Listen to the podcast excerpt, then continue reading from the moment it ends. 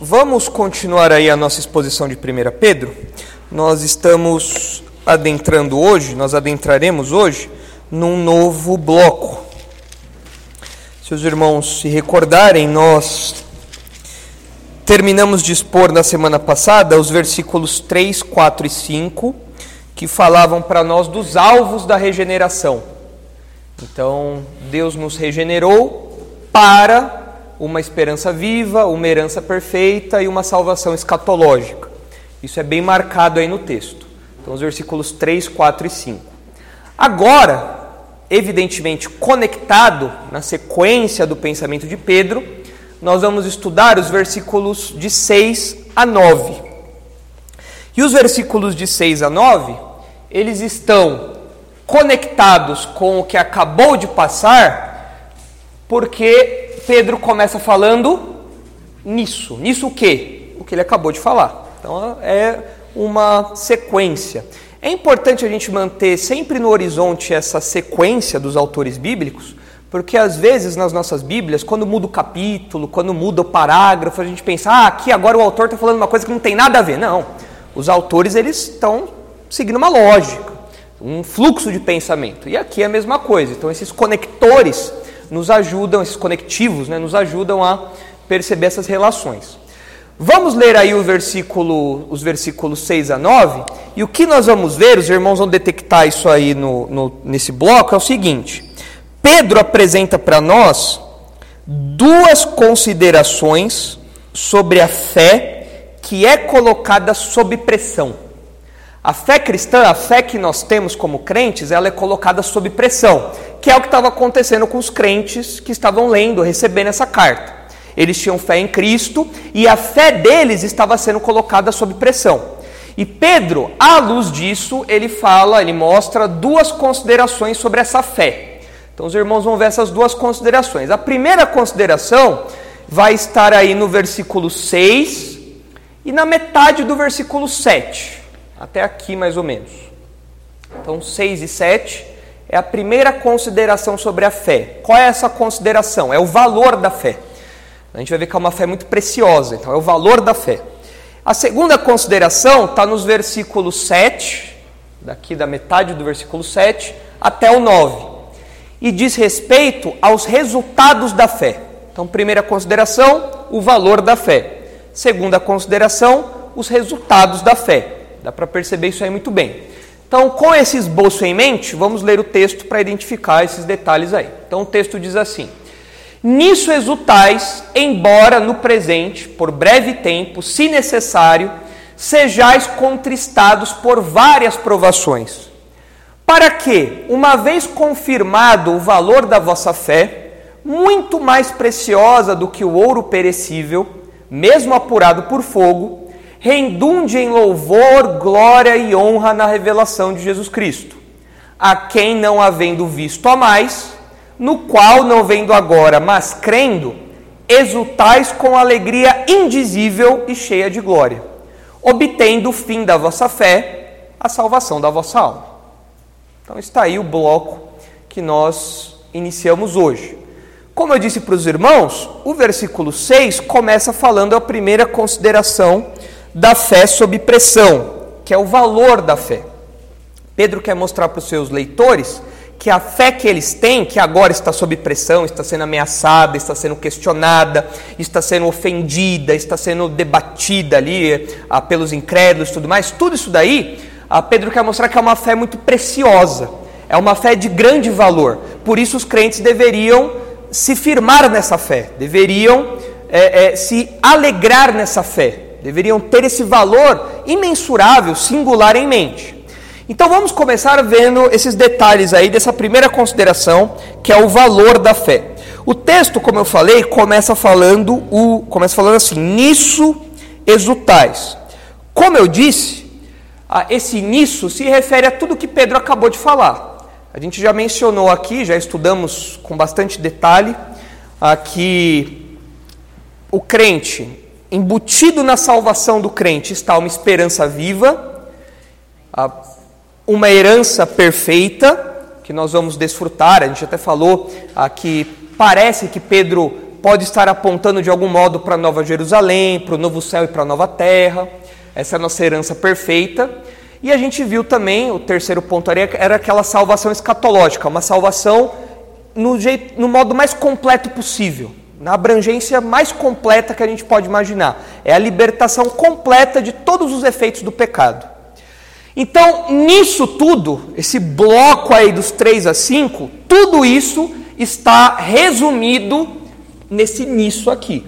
Então, Pedro está falando: olha, tendo em mente tudo que a gente acabou de falar, tendo em mente tudo que eu acabei de explicar para vocês, tendo em mente todos os privilégios da salvação que vocês já desfrutam, mas desfrutarão de modo completo um dia, tendo em mente que vocês são guardados pelo poder de Deus e que a herança de vocês está guardada, tendo em mente tudo isso, vocês devem exultar. Tem alguma versão diferente aí? Desse comecinho? Portanto, é, mas fala, é, não tem o exultar e nada? Alegrem-se com isso. Tem alguma? Talvez alguma tenha regozijem-se, alguma coisa assim, não sei. Mas a ideia é de exultação, é de alegria. Ah, é uma das palavras aí que é usada para júbilo, né, para alegria. E realmente, nós como crentes, à luz de tudo que a gente falou, nós temos muitos motivos para a gente se alegrar. Inclusive, enquanto a gente estava estudando os textos anteriores, a gente saía alegre, né? Falava, poxa, eu tenho uma herança, que legal e tal. Então a gente já fica alegre. E Pedro reconhece isso. Olha, nisso vocês têm um motivo de alegria. Nessas verdades vocês têm um motivo de uh, exultação, de regozijo, de júbilo. E é uma alegria real. A gente pode, olhando para as realidades futuras, se alegrar sobremaneira. E é muito interessante Pedro fa fazer essa aplicação aqui. Porque os leitores de Pedro, eles estavam passando por dificuldade, por apertos, e alegria não é o sentimento que você espera ter numa circunstância de dificuldade. Mas a, a, alegria do crente, ela não é uma alegria circunstancial. Como que é uma alegria circunstancial? É a alegria do incrédulo. Como é a alegria do incrédulo? Se está tudo bem, o incrédulo está alegre, está feliz. Se está tudo mal, o incrédulo não tem alegria nenhuma, não tem motivo nenhum para se regozijar. O crente não.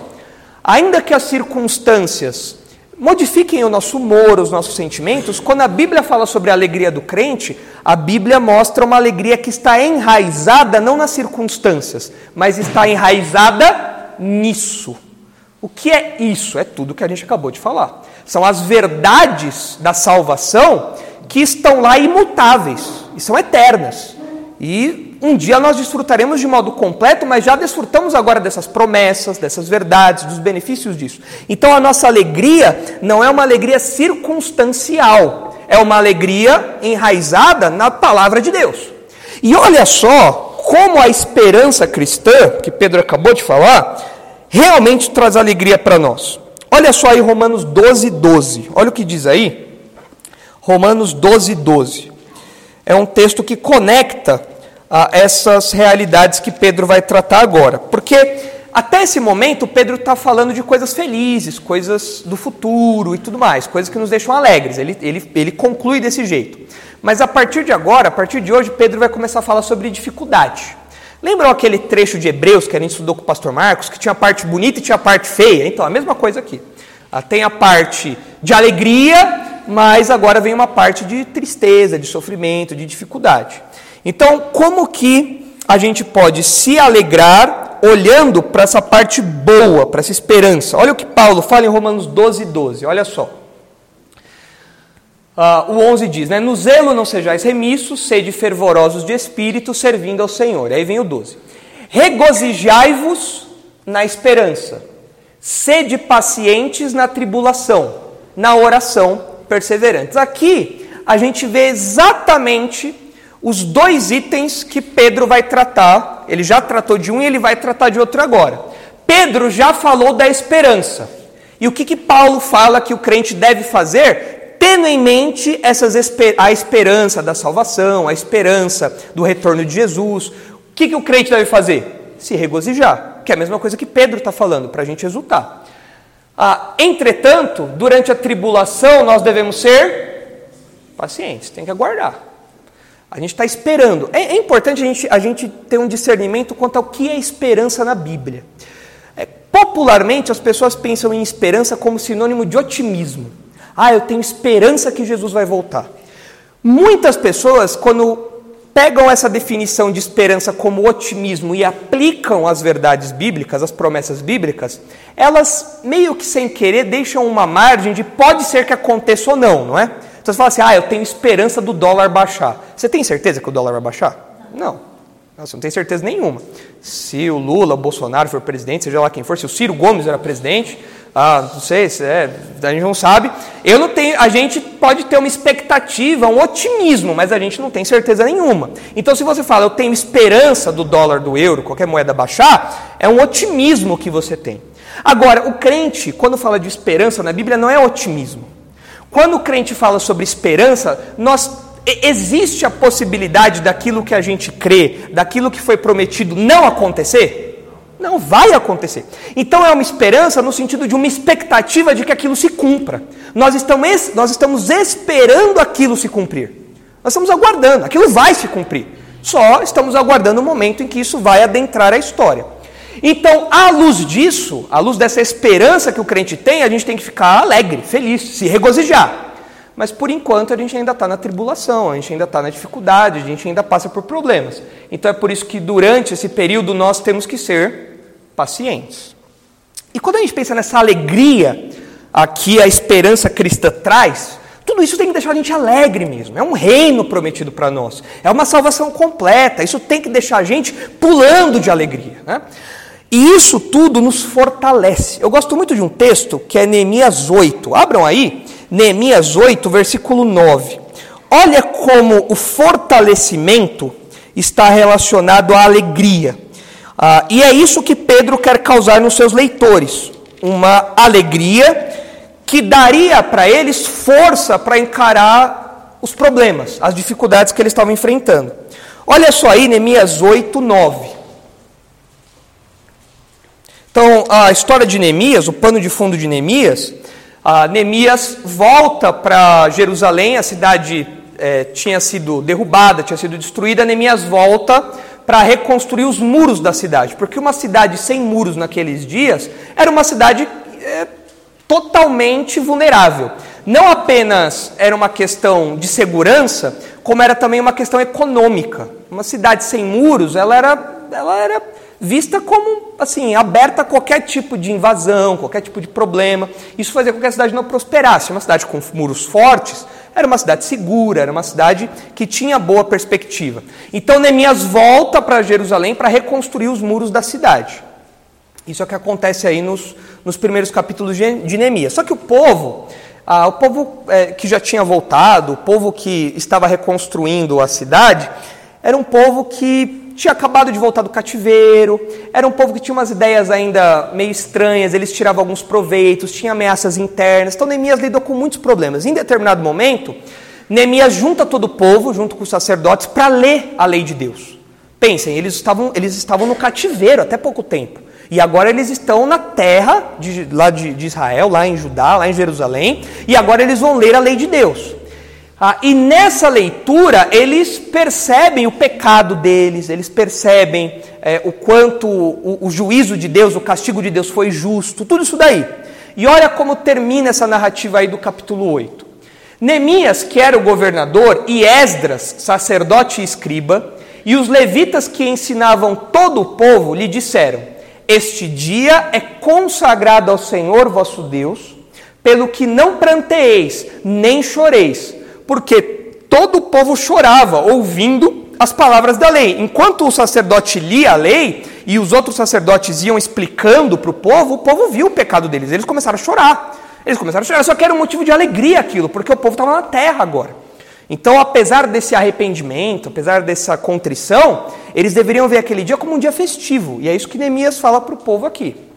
Disse-lhes mais: Ide, comei carnes gordas, é picanha, aí, aí ficou bom, né, André? Aí gostei dessa parte. Chegar no céu vai estar Neemias lá na churrasqueira lá. Tá? Só queimando a gordura. Ah, ele é o Abadio, é. Ele é o Abadio. Vou perguntar onde que é a churrasqueira daqui. Aí vai estar o Abadio e o Neemias lá.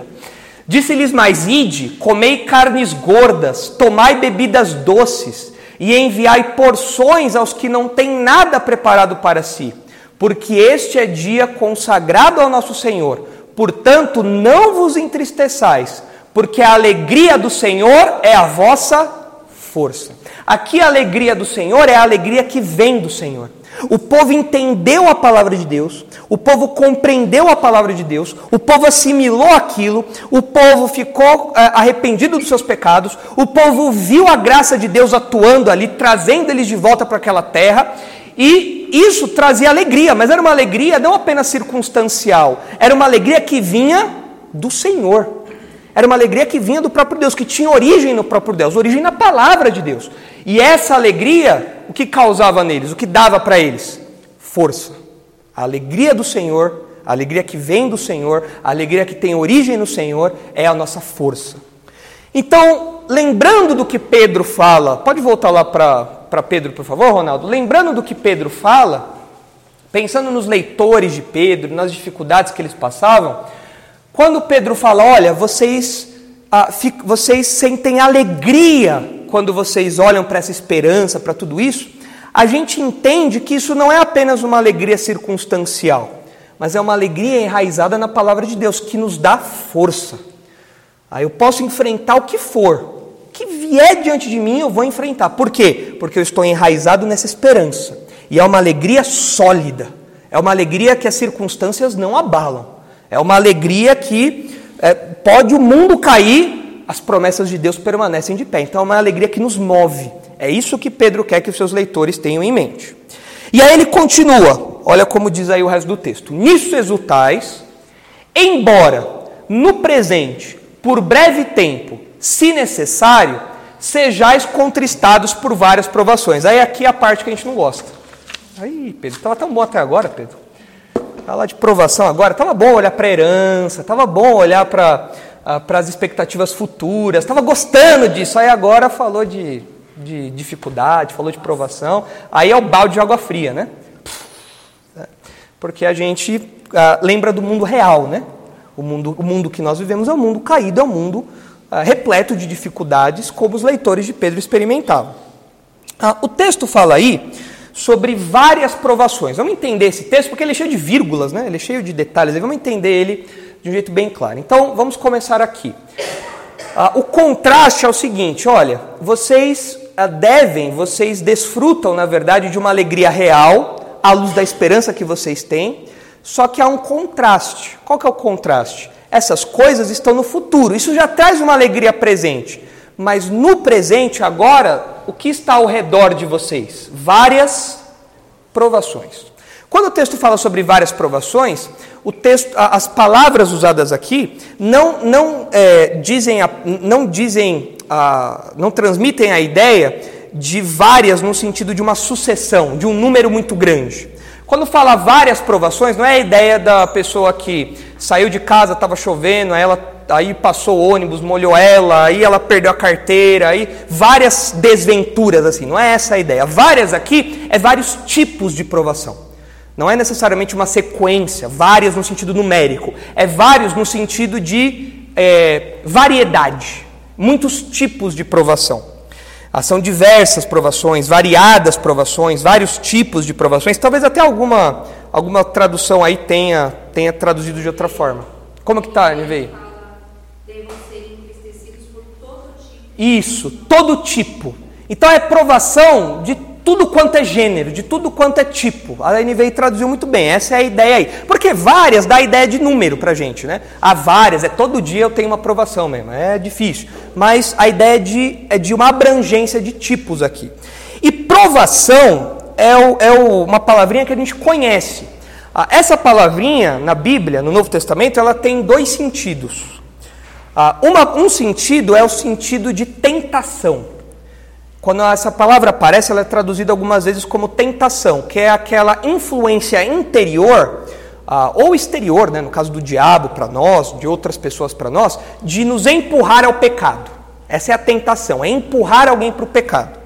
Essa é uma tradução aqui, mas ela não casa aqui, não faz sentido isso. Não, não caberia aqui. Sejais, sejais contristados por várias tentações. À luz do que vai vir no versículo 7, não parece que é isso que Pedro está falando. Ele está falando de tentação. O que ele está falando é o outro sentido da palavra, que é um sentido conhecido também do Novo Testamento, que é o sentido de, como é traduzido aí, de provação. O que é uma provação? Eu coloquei aqui uma definiçãozinha. Provação ou provações são circunstâncias adversas, externas, que nos pressionam e tiram a nossa alegria e a nossa paz. Então não é, não é um empurrãozinho para o pecado, como acontece com a tentação, não é isso. Provação não é algo relacionado ao pecado. Provação é algo relacionado a circunstâncias adversas, a dificuldades, a apertos, a pressões. Então, essa é definiçãozinha aqui, ó. circunstâncias adversas externas, ou seja, fora de nós, que nos pressionam e tiram a nossa alegria e a nossa paz. Então, o que Pedro está falando é que aqueles crentes, na verdade todos nós, mas aqueles crentes no primeiro momento, eles estavam sendo entristecidos, contristados ali, é entristecidos, eles estavam passando, sofrendo, passando sofrimentos por vários tipos de condições adversas ali. Tá?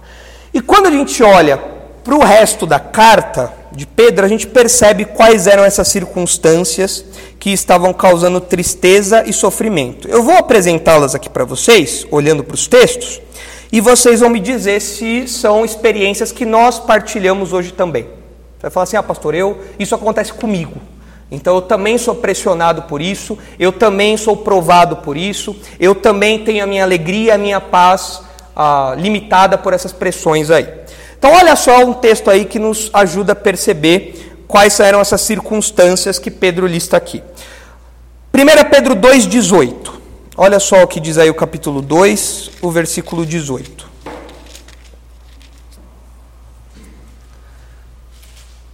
Está falando dos servos. Naquela estrutura é, social da época, você tinha os servos e você tinha os senhores. Né? Era um, um tipo de escravidão diferente do que a gente está habituado na América Latina, na América do Sul, na África. Uh, mas era, era um outro modelo onde você tinha os senhores e os servos. E o que acontecia? Olha só. Pedro se dirige aos servos. Servos, Sede submissos com todo o temor ao vosso Senhor, não somente se for bom e cordato, mas também ao perverso. Porque isto é grato, que alguém suporte tristezas, sofrendo injustamente por motivo de sua consciência para com Deus. Pois que glória há se pecando e sendo esbofeteados por isso, o suportais com paciência? Se, entretanto, quando praticais o bem, sois igualmente afligidos, e o suportais com paciência, isto é grato a Deus.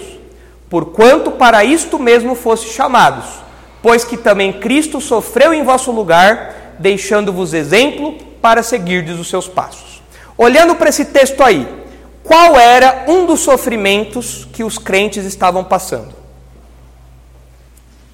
Olha aí, do 18 ao 21, qual era um dos sofrimentos que os crentes estavam passando e que tem relação com a gente também. A gente pode experimentar o mesmo sofrimento. Hã? Tristeza, mas pelo quê? O que causava essa tristeza? Qual era o motivo dessa tristeza? Injustiça, Injustiça da parte de quem, Jimmy? Dos senhores. Agora, ah, é exclusivo daquela época os superiores cometerem injustiça com aqueles que estão abaixo? Não, isso acontece até hoje, né? Chefes, patrões, pessoas de hierarquia superiores, oprimindo, maltratando uh, as pessoas que estão abaixo. E é interessante observar o seguinte: olha só. Pedro fala para os servos obedecerem aos bons e aos maus senhores, e ele fala que suportar, que eles deveriam suportar as tristezas, mesmo que isso fosse sofrer injustamente. Ah, e olha aqui, quando vocês praticam o bem, vocês são afligidos. O crente tem lugares no trabalho, lugares onde ele está sujeito a alguém, em que ele faz o que é certo e ele é punido por isso? Sim ou não? Dá um exemplo para mim de alguém que é punido por fazer o que é certo. Teve um cara esses dias que o banco colocou 15 bilhões na conta dele. 15 milhões? Bilhões? bilhões? Ah. Aí, Aí Aí levou pra justiça e deu, entre aspas, como mero aborrecimento, porque a, o dano moral foi baixo, mil reais. Olha só. Ele teve que ficar dois dias pelo, é, com a conta bloqueada, o banco nem estava sabendo, ficou sabendo porque ele foi lá e avisou. O cara fez o que era certo e ainda tomou um prejuízo de tempo, pelo menos, né? Ele parece que é crente. o É. Olha só, um, um exemplo que me veio à mente aqui. É, quando. É, 15, 15 bilhões. É, é. Olha, é, vamos, vamos, vamos trazer um pouco, um pouco mais para a nossa realidade, né? 15 bilhões é. é, Se ele investisse numa renda fixa de. já tava de co- é, já era, dia já era. Olha só, um crente que é ele, o chefe fala assim para ele, olha, eu quero que você só negue isso, isso daqui. Eu quero que você mude essa nota aqui para a gente pagar menos imposto lá. Aí o crente vai lá e faz o quê? Não, não vou fazer isso. Isso é contra a lei, isso é, é desonestidade. O chefe ouve isso. O chefe vai ficar feliz com o funcionário? Ó, você- amanhã você pode passar no RH que você já está. Você vai ser honesto desempregado, então. Isso acontece ou não acontece? Acontece. E aqui o camarada sofreu por ser crente. Sofreu por ser crente. Ah, ou às vezes, por exemplo, é, tipos de piada que o chefe faz com o funcionário. Olha o crentão aí, ó. Olha o crentão aí. Olha o crentão que não faz, não, não bebe com a gente. Olha o crentão que não vai para as nossas festinhas. Olha o crentão aí. Aí você não vai ganhar nada, cara. Você não vai ganhar promoção, você não vai ganhar aumento, você não vai ganhar cargo, você não participa de nada, você é todo diferentão. E aí o crente sofre injustamente. Então, isso é para deixar a pessoa triste ou não? Imagina você, um funcionário dedicado, faz tudo certinho, é honesto, aí você vai lá e, por ser honesto, o seu chefe te malha. Por ser honesto, por ser crente, você perde oportunidades. É para deixar o peão triste ou não? Muito triste, né? Muito triste. Então, isso é o que estava acontecendo ali com os servos ah, e que eh, compõe esse quadro aí que a gente está pintando dessas provações que eles experimentavam. Próximo texto, aí de Pedro ainda, é o capítulo 3, versículos 13 a 17. Olha só, 1 Pedro 3, 13 a 17.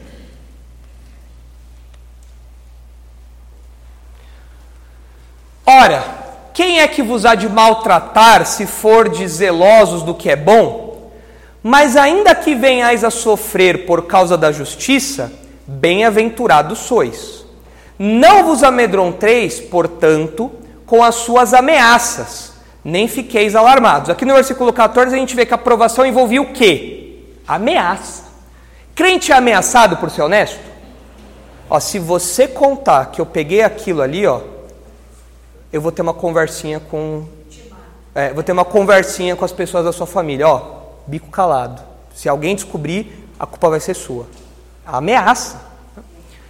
Nem fiqueis alarmados. Antes, santificai a Cristo como Senhor em vosso coração, estando sempre preparados para responder a todo aquele que vos pedir a razão da esperança que é em vós. O crente é indagado da sua fé. O crente é, é colocado em situações em que ele tem que falar aquilo que ele acredita, mesmo que todo mundo seja contra ele. Isso causa chateação na gente? Fala, Poxa, eu estou aqui, todo mundo, minha família, de incrédulos, meus amigos, está todo mundo me questionando aqui, eu tenho que estar pronto para responder. Estou sendo indagado por isso, eu tenho que estar pronto para me colocar diante dessa multidão e responder o que eu acredito. Então isso causa chateação também. Porque se for da vontade de Deus, é melhor que sofrais por praticardes o que é bom do que praticardes o mal. É o cara dos 15 bilhões aí. né? Ele sofreu por praticar o que é bom, né? Então, ah, é o cara que denuncia o bandido e ele acaba sendo preso, ele acaba pagando multa. É umas coisas que não é só no Brasil que existe, né? Mas a gente às vezes sofre por fazer o que é bom. Ah, pois também Cristo morreu uma única vez pelos pecados, o justo pelos injustos, ah, para conduzir-vos a Deus, morto sim na carne, mas vivificado no espírito. Aí já, já é outro trecho, era até o 17 que a gente tinha que ler. Então aqui a gente já vê que tem difamação, ameaça, tudo isso. Agora olha, o- olha o capítulo 4, versículo 4. Capítulo 4, versículo 4. Qual que é, qual que é a aprovação aí que os crentes experimentavam? Difamação. Eles eram difamados. O pessoal falava mal deles, o pessoal inventava coisas deles ali, o pessoal criticava. Então, por isso, difamando-vos, estranham que não concorrais com eles ao mesmo excesso de devassidão. É o incrédulo que começa a fazer piada do crente. Aí o cara se converteu, agora todo santarrão, não vai mais nas baladinhas com a gente, não anda mais ouvindo as músicas que a gente, que a gente ouve. Olha o cara aí, ó. o cara agora é crentão. Aí começam as piadinhas, os apelidos carinhosos que os incrédulos dão para os crentes, né? Porque o crente é intolerante, o incrédulo não, né? O incrédulo tem toda uma tolerância com os crentes, nos seus apelidos e tudo mais, né? Então, mentira, balela isso daí. Então a difamação fazia parte dessa aprovação aí também, algo que acontece hoje. Eu lembro na minha, na minha adolescência, eu já era crente, e na escola eu tinha vários apelidos. Era pastor, padre, sacerdote. É, é, é, é pastor acertaram, né? É igual Caifás, ele chutou e acertou, né? Mas é, é, eu tinha, eles me chamavam também de é, como que eles, eles, eles falam, quando eles se dirigiam a mim, eles às vezes falavam, é porque o pastor, e faziam assim para mim, fazendo piada, né? Fazendo piada, fazendo piadinha. Aí, é, fa... aí, na hora que o pessoal fazia, combinava alguma coisa, e eu chegava perto e falava, não, não, mas você não vai participar dessas coisas, porque você é, você é muito puro, você é muito santo, mas com ar de deboche, né? Com ar de deboche. Começa a falar mal. E aí, às vezes, vem a difamação. Ah, ele é todo santinho assim, mas duvido que ele é assim na casa dele, na vida dele, duvido. Esse daí, ó, tem coisa escondida. E aí começa a difamação. Então, tudo isso daí os crentes lá experimentavam e a gente experimenta ainda hoje também. Olha aí agora, no capítulo 4 também, os versículos 12 a 16. Olha só.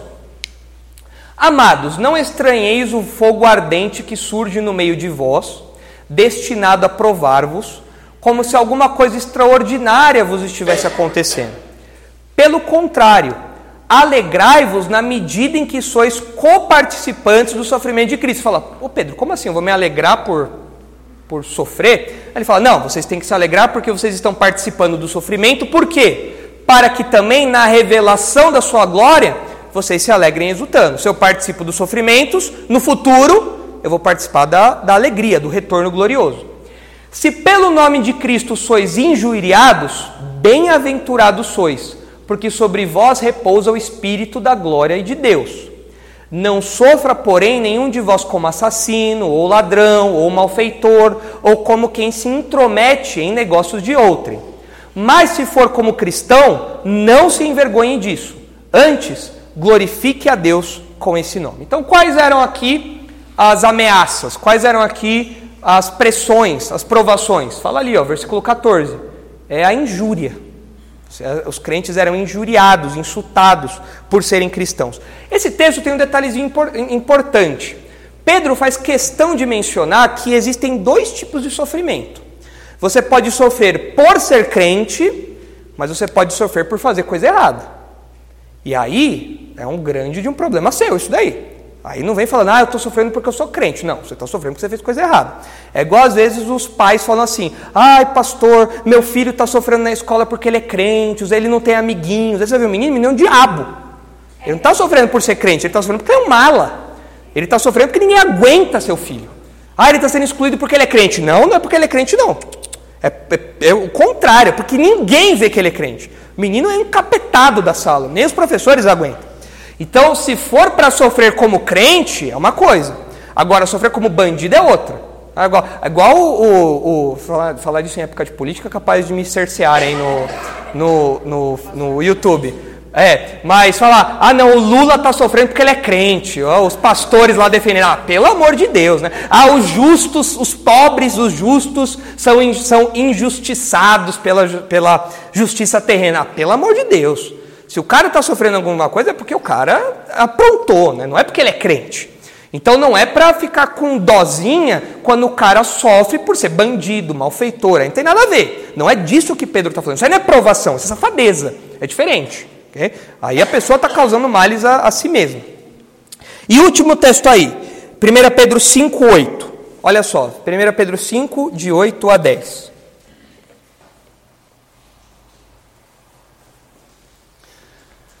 Sede sóbrios e vigilantes. O diabo, vosso adversário, anda em derredor como leão que ruge procurando alguém para devorar. Resisti-lhe firmes na fé, certos de que sofrimentos iguais aos vossos estão se cumprindo na vossa irmandade espalhada pelo mundo. Ora, o Deus de toda graça, que em Cristo vos chamou à sua eterna glória, depois de ter de sofrido por um pouco, ele mesmo vos há de aperfeiçoar, firmar, fortificar e fundamentar. Quem é aqui o agente da provação? Quem é que está aqui sendo um instrumento de provação para os crentes? Quem? O diabo. O diabo, o diabo traz dificuldade sobre os crentes? Dá um exemplo na Bíblia para mim. Jó. Jó. É o exemplo mais claro, né? Jó chega lá e fala: Ó, Jó só está te servindo porque o Senhor é bom para ele. Vou tocar em tudo. Deus fala: Tá bom, pode tocar em tudo lá, só não tire a vida dele. E Jó vai lá e perde, o diabo vai lá e faz com que Jó é, perca tudo: família, os bens, tudo. Tá? Mas você tem um exemplo disso daqui, ó. Aí Pedro fala: o diabo, que é vosso adversário, ele está ao redor. E ele está fazendo com que outros crentes espalhados pelo mundo também sofram. Então, o diabo é um, é um agente dessas provações aí também. Ele é usado para promover esse sofrimento na vida dos crentes. Muitas vezes de forma direta, muitas vezes por meio dos seus servos, por meio dos incrédulos, do exército que está à sua disposição. O diabo usa os seus servos, é óbvio. Ele usa os seus servos para fazer piada, para humilhar, para ofender, para bater, seja o que for. Então, tudo isso daí faz parte desse pacote de provações que os crentes estavam experimentando. O diabo hoje continua ah, como um leão andando ao derredor, procurando alguém para tragar? Hoje, o diabo faz isso ainda? Claro, né? Claro que faz isso. Então você vê ah, essa, esse pacote aí. Então, todas as provações que nós vemos aqui, todos esses sofrimentos, essas adversidades, essas dificuldades ah, que Pedro lista na sua carta, estavam acontecendo com aqueles crentes e continua acontecendo com a gente hoje. Faz parte da nossa realidade isso. Volta lá, por favor, para o capítulo 1 agora, Ronaldo. E aí Pedro é, qualifica esse sofrimento, qualifica essa provação. Olha só o que ele diz. Aqui, essas várias provações, elas têm três características aí. É um sofrimento, o sofrimento que essas, essas provações causam em nós, né? É um sofrimento que tem três características. Em primeiro lugar, é um sofrimento presente. O texto fala ali, ó. Nisso exultais, embora no presente. Por que, que, Pedro, por que, que Pedro coloca ali no presente? Ele está querendo fazer o contraste com o quê? Por que ele está falando do presente agora? Ele acabou de falar do quê? Do futuro. Então os crentes estão pensando em quê? Lá na frente. Mas Pedro chama agora eles para cá. Fala, ó, volta para cá, tem um contraste. O futuro é glorioso, amém, legal, vocês devem se alegrar por isso. Mas o presente não é tão glorioso assim. O presente é marcado por angústia, por sofrimento, é algo que está ao nosso redor. Pedro tira os nossos olhos agora lá da frente e coloca os nossos olhos numa nuvem densa de turbulências aqui, ó. O que está ao redor é isso. Olha só o que diz Romanos 8,18, nesse sentido aí. Romanos 8,18.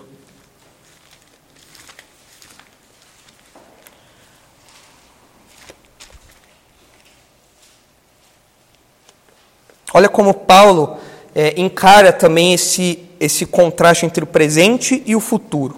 Olha só. Porque para mim tenho por certo que os sofrimentos do tempo presente, ou seja, o que nós experimentamos agora, não podem ser, ser comparados com a glória a ser revelada em nós. É o futuro. No futuro, nosso corpo vai ser glorificado, nós vamos estar livres da presença do pecado, tudo isso daí, a gente já estudou isso, mas isso é no futuro. Paulo fala que existe um sofrimento presente. É agora, são as angústias. Então agora a gente migra ah, daquele, daquele bloco anterior de Pedro, onde tudo era vibrante, colorido, glorioso, para um cenário de tristeza, de angústia, de peso. É o mundo real. É isso aí. E o presente, em contraste com o futuro, nos lembra disso. Outra característica lá, volta lá por favor, Ronaldo. Ele fala ali, ó, nisso exultais, embora no presente, ou seja, é um sofrimento presente, é um sofrimento que está ao nosso redor, que acontece agora. Ele fala também que esse sofrimento é breve, é um sofrimento breve. Ah, é algo que é transitório, é algo que é rápido. Agora, assim, pensa num problema que tem se arrastado na sua vida durante anos. Problema de saúde do seu esposo, que acho que comentou aqui. Quantos anos já tem esse problema? Ai, não sei, tinha 28 anos. 28. Hoje, hoje já tem 55. Então, mais de 20 anos já. Bastante tempo. Se eu chegar pro Fernando e falar, Fernando, isso aí é breve. Ele vai falar assim, breve porque 20 anos é breve? O tempo depende da nossa perspectiva, né? Então, por que, que Pedro aqui fala que as, o sofrimento é breve? O, comparado ao que o sofrimento é breve? A eternidade, ele acabou de falar da eternidade. Se eu comparar a nossa vida aqui, vai, suponhamos que você morra bem. Suponhamos que você morra com uns 80 anos aí, uma boa expectativa de vida. 80 anos de sofrimento, vida inteira você sofreu. Comparado com a eternidade, quão, quão, quão pequeno vai ser isso? Nossa, é mínimo, é muito breve mesmo. É muito breve. Então, Pedro, é claro, está, está falando que algo é breve, é rápido, quando ele compara com a eternidade. É igual o, o, o, o, o enfermeiro fala quando ele vai dar a, a injeção, né? Fala, ó, é só uma picadinha. Enquanto ele está dando a agulha lá, parece uma eternidade. Mas é rapidinho mesmo. Quando você pensa em toda a sua vida, quantas. Se você fosse somar todas as agulhadas que você levou na vida, não daria um minuto. Então, ok, comparado com sua vida toda, é realmente algo rapidinho, né? Olha só o que diz aí, é, 2 Coríntios 4 com essa ideia aí. O sofrimento para o crente é como se fosse uma picadinha da injeção, é algo breve. Por quê? Porque é a eternidade que tem que estar tá em jogo. A picadinha é rápida mesmo. Né? Para a criança é a morte, né? Ah, meu Deus, é eternidade, né? parece que o tempo não passa. Mas é rápida, picadinha é rápida. Para o crente, o sofrimento é uma picadinha, é rapidinho. Olha só, quando a gente compara com a eternidade. Olha só aí, é, 2 Coríntios 4, 16. Por isso, não desanimamos. Pelo contrário, mesmo que o nosso homem exterior se corrompa, aqui é o nosso corpo, a nossa vida, né? a gente vai se deteriorando, o cabelo vai caindo, as, os pneuzinhos vão aparecendo, eu quero um pneuzinho vira um pneu de trator, é, tudo isso daí vai acontecendo. A saúde né, já não funciona mais do mesmo jeito, tudo isso aí vai acontecendo. Então, ainda que o nosso homem exterior se corrompa, contudo, o nosso homem interior se renova de dia em dia porque a nossa leve e momentânea tribulação. Você falou, Paulo, leve e momentânea tribulação. André, quanto tempo você já é, é careca já? Eu sou careca. Não, você não é careca aí? Não. Ah. Ah, opcional, entendi. Então, então, então tudo bem, então tudo bem. Então, é. Ah, as, as entradas as entrada aí. Aqui é genética do pai. É, igual meu caso, genética. Genética, genética não tem jeito. Antes de, eu sair, antes de eu sair de casa, a Isabela tem que pentear meu cabelo, porque ela vai de cima e ela vai cobrindo as, as falhas, porque eu sou tipo judeu, eu só falta andar com o chapéuzinho aqui. Né? É, não tem queda? Só a entrada. Ah, tá. No meu caso. É, é, no meu caso eu tenho entrada, tudo. Tem tudo. É. é. agora olha só, eu tô com 28 anos. Se eu morrer com 80, eu vou falar, ô Paulo, essa leve e momentânea tribulação aí me acompanha desde os 20 anos de idade. Não é leve momentânea, não, tá perdurando. Agora, a, a gente brinca na questão do cabelo e tudo mais. Agora, problemas de saúde. Tem pessoas que lidam com problemas de saúde a vida toda, a vida inteira. Você fala, pô, isso é leve e momentâneo? De novo, é a questão da perspectiva. Quando você olha para a eternidade, tudo isso é leve e momentâneo. Olha aqui. Porque a nossa leve e momentânea tribulação produz para nós eterno peso de glória, acima de toda comparação não atentando nós nas coisas que se veem, mas nas que se não veem, porque as que se veem são temporais e as que se não veem são eternas. Então é tudo uma questão de perspectiva. Então, de fato, o nosso sofrimento é breve, é a picadinha, uma hora vai passar. E aí a gente vai estar lá na eternidade, depois de 5 bilhões de anos, vai falar, nossa, mas eu era calvo. Como que era ser calvo mesmo? Eu vou estar cabeludão lá, assim. Tá? igual o comercial de shampoo, fazer assim, cabelo vai voar todo assim. As pessoas que têm problemas de saúde vão falar, nossa, eu não lembro como que é ter problema de saúde, eu não lembro como que é ter refluxo, eu não lembro como que é ter é, é, alguma limitação. Hã? Né? Não lembro como que é ter dor na lombar, você lembra? Eu não lembro como é dor na lombar. Depois de 10 milhões de anos, você vai lembrar, nossa, mas olha só, é verdade, rapaz, eu sofria por umas coisas assim. Por quê? A perspectiva já mudou. Aquilo foi leve e momentâneo. É que agora a gente está no meio do furacão. No meio da turbulência parece uma eternidade. É a relatividade do tempo, né? O tempo é relativo. É, é uma picadinha que não acaba, né? É a gente lá, vai logo, enfermeiro, pelo amor de Deus, e a picadinha não termina. Agora, um dia a gente vai ver que tudo isso daí é, é, é ínfimo, é uma coisa mínima. Então é tudo uma questão de perspectiva. Então olha lá o que ele fala. Ah, o sofrimento é no presente, em contraste com o futuro, é breve, em contraste com a eternidade e o texto fala que é necessário. Esse necessário aí é um pouco estranho para nós, porque parece que Pedro está fal tá falando de uma condição, né? Ó, se for necessário vocês a, ah, passarem por tribulação, então dá a ideia de que talvez a gente não precise passar, mas todo crente passa. Então o que, que Pedro quer dizer com isso daí, né? Na verdade, ainda que essa, con essa construção aí sugira uma condição, eu acho, me parece que Pedro está pensando numa afirmação. Quando ele fala ali sobre algo ser necessário, ou seja, ser necessário, ele está falando aqui é, é algo que faz parte da vida cristã. É algo que deve acontecer desse jeito mesmo. Quer ver um texto que ajuda a entender isso? É Atos 14. Abre aí, por favor, Ronaldo. Atos 14, 21 e 22. Olha só. Ah? Perseguição, se necessário, todos vão, é, é, vão passar, outros não. É, é, eu acho que como, como Pedro está falando de sofrimento de modo geral, ele não, tá, ele não está pensando só na perseguição, ah, porque os leitores dele passavam por provações das mais variadas. Mas esse ser necessário parece que é uma ideia de algo que foi designado, algo que foi planejado, algo que faz parte da vida cristã. Não é algo que pode acontecer ou não, é algo que vai acontecer, é algo que faz parte. Olha só onde uma expressãozinha semelhante aparece aí. É Atos 14, 21 a 22. Olha só.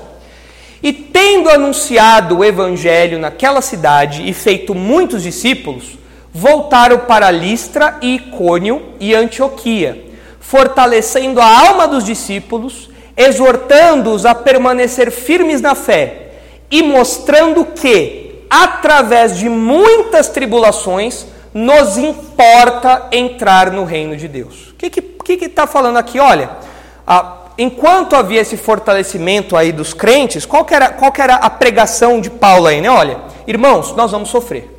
Aperte o cinto, porque o caminho até o reino de Deus é um caminho de turbulência, não tem paz. Não tem momento de. Até claro, tem momentos de bonança, mas é um, não é a vida toda que você vai ter tranquilidade, não. Você vai ter muita a, tribulação. Então aperta o cinto aí, porque o sinalzinho de apertar o cinto do avião, eu odeio andar avião.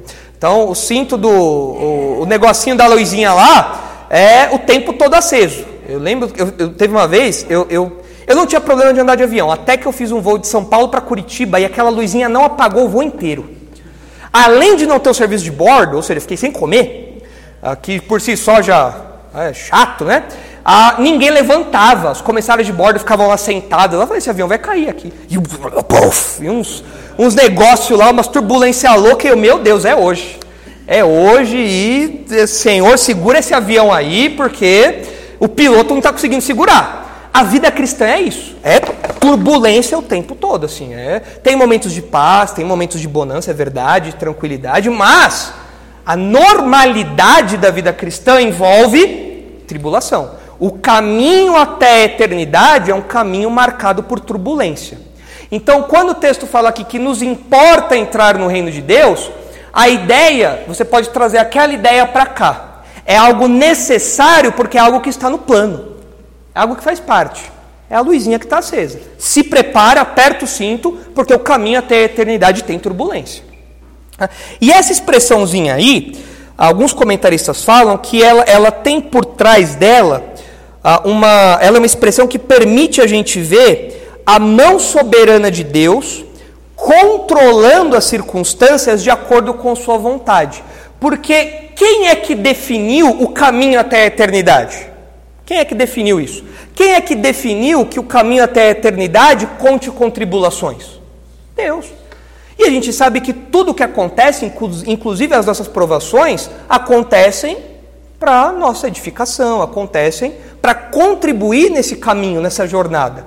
Então, essa expressãozinha aqui, alguns falam, ó, aí, aí dá para a gente perceber a condução de Deus ah, nas provações. Por trás das provações, o crente pode ver Deus conduzindo esse avião turbulento. Ele está segurando o avião, mas ele está conduzindo o avião em meio à turbulência. Está lá. O avião não vai cair, mas está turbulento. E a gente vê que as dificuldades, de fato, as dificuldades impostas aos crentes, ah, elas não saem do controle de Deus. Nunca. Nunca saem do controle de Deus. E tudo Deus usa para atingir seus propósitos. Ia falar alguma coisa, Breno?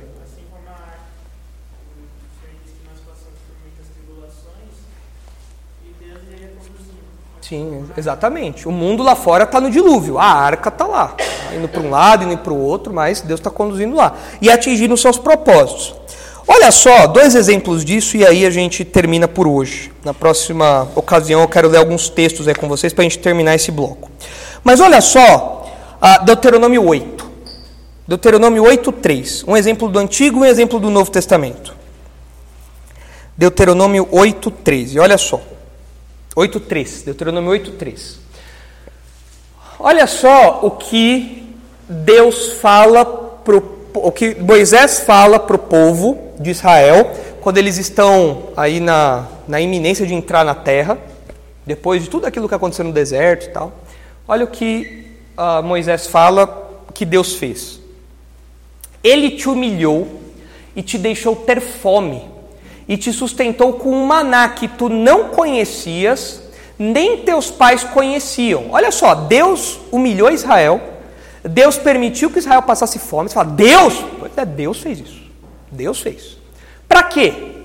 Para te dar a entender que não só de pão viverá o homem, mas de tudo que procede da boca do Senhor viverá o homem. Então quer dizer que as provações têm um aspecto didático. Deus nos ensina durante as provações. Ah, o que eu aprendi quando eu perdi todo o meu dinheiro? Bom, eu aprendi que não dá para confiar nas riquezas. Eu tenho que confiar no cuidado de Deus, no maná diário. O que, que eu aprendo quando eu passo por uma dificuldade no campo da saúde? Eu não tenho controle do meu corpo. Por mais que a medicina esteja avançada, quem controla as células do meu organismo é o próprio Deus. Eu tenho que confiar nele, eu tenho que ter uma vida de oração mais intensa, eu tenho que é, meditar mais na palavra de Deus. Então, as provações, a partir do exemplo de Israel, a gente aprende que tem um propósito didático. Então, nessa turbulência que está acontecendo, Deus está controlando o avião, mas Ele quer que você aprenda a colocar o cinto, a ficar esperto na luzinha, a não fazer nenhuma besteira enquanto o avião está subindo e descendo.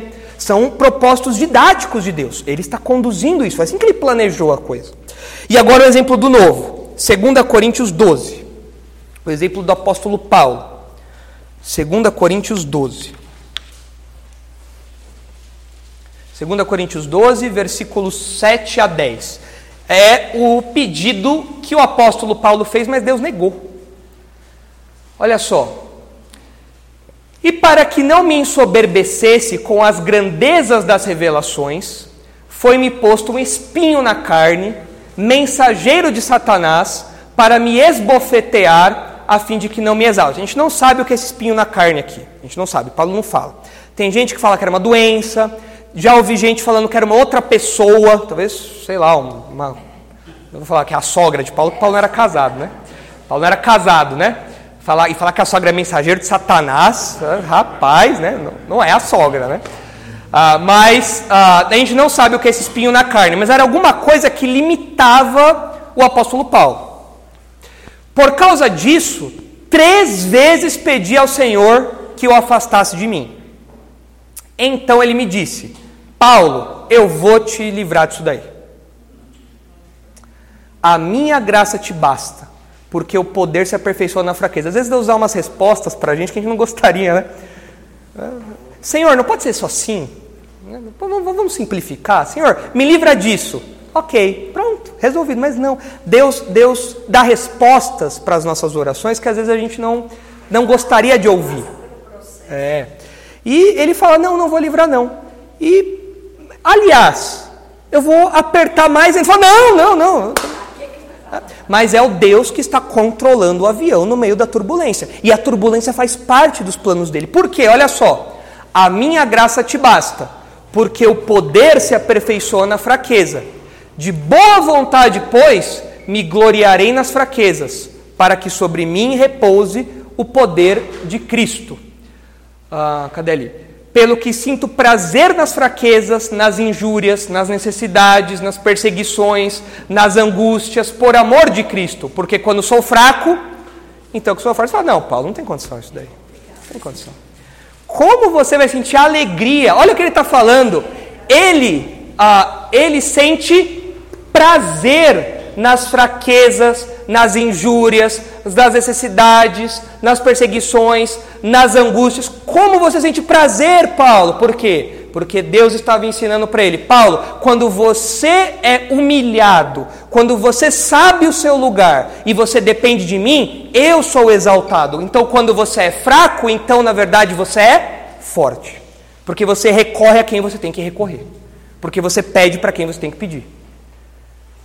Então é um avião no meio da turbulência e eu aprendendo. Opa, não adianta eu, não adianta eu pedir pro pro cara aqui do, do meu lado, não adianta eu pedir para a mocinha do, de bordo ali, é Deus que tem que sustentar esse avião. E eu tenho que confiar nele.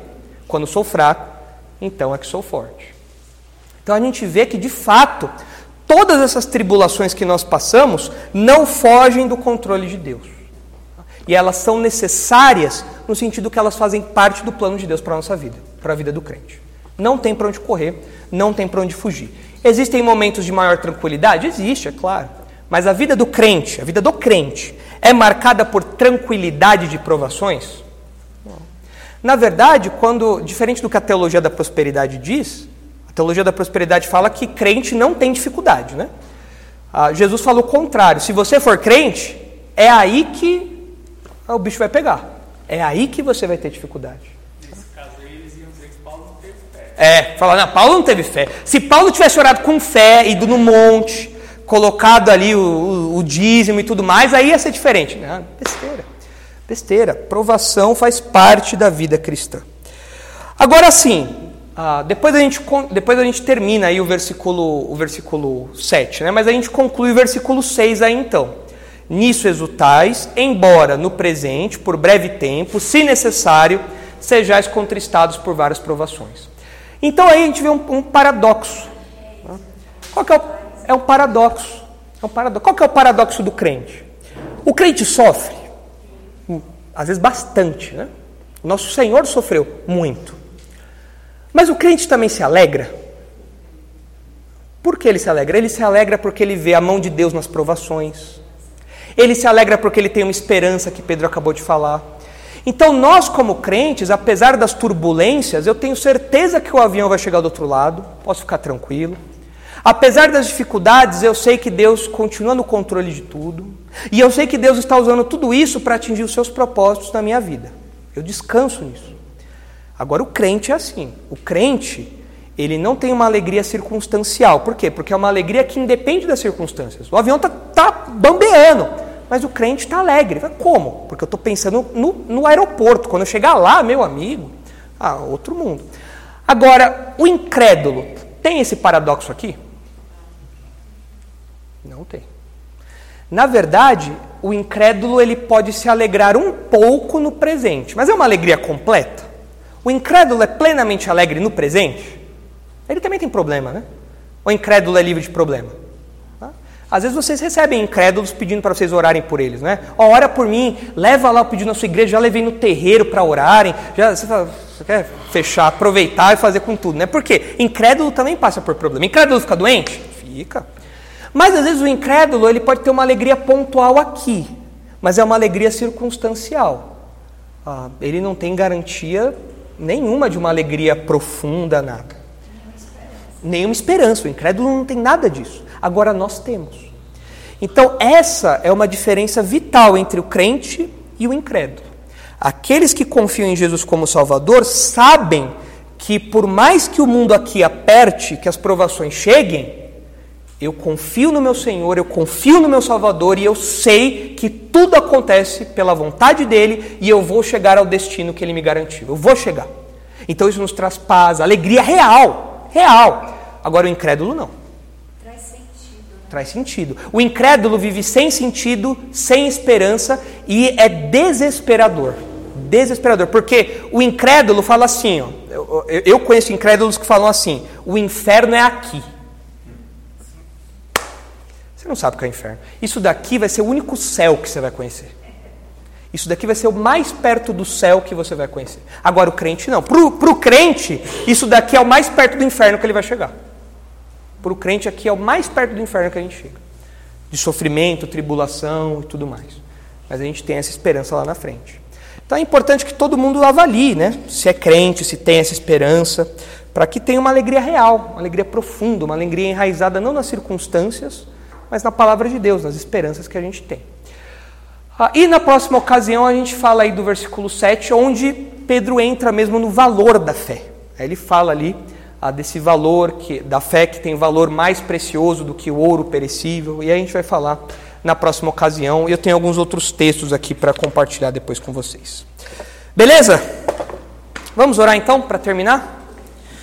Santo Deus, nós Sabemos que essa vida é repleta de turbulências, é repleta de dificuldades, é repleta de provações.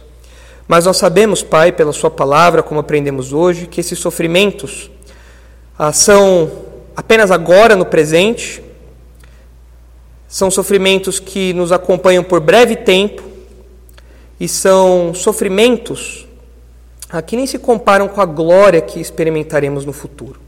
São sofrimentos que nós sabemos que fazem parte do seu plano. São sofrimentos que nós sabemos que o Senhor, o Senhor usa de acordo com a sua vontade. Louvamos ao Senhor por isso, porque ainda que não entendamos toda essa matemática, nós nos alegramos, nos regozijamos, nos revigoramos na esperança que temos no futuro e na certeza de que o Senhor controla o nosso presente. Ajuda-nos, por favor, a vivermos de modo alegre, ainda que estejamos cercados por circunstâncias difíceis que nos trazem sofrimento real. Leve-nos agora em segurança para nossa casa, nos dê um resto de semana tranquilo, debaixo do seu cuidado, debaixo da sua provisão. E é em nome de Jesus que nós oramos. Amém.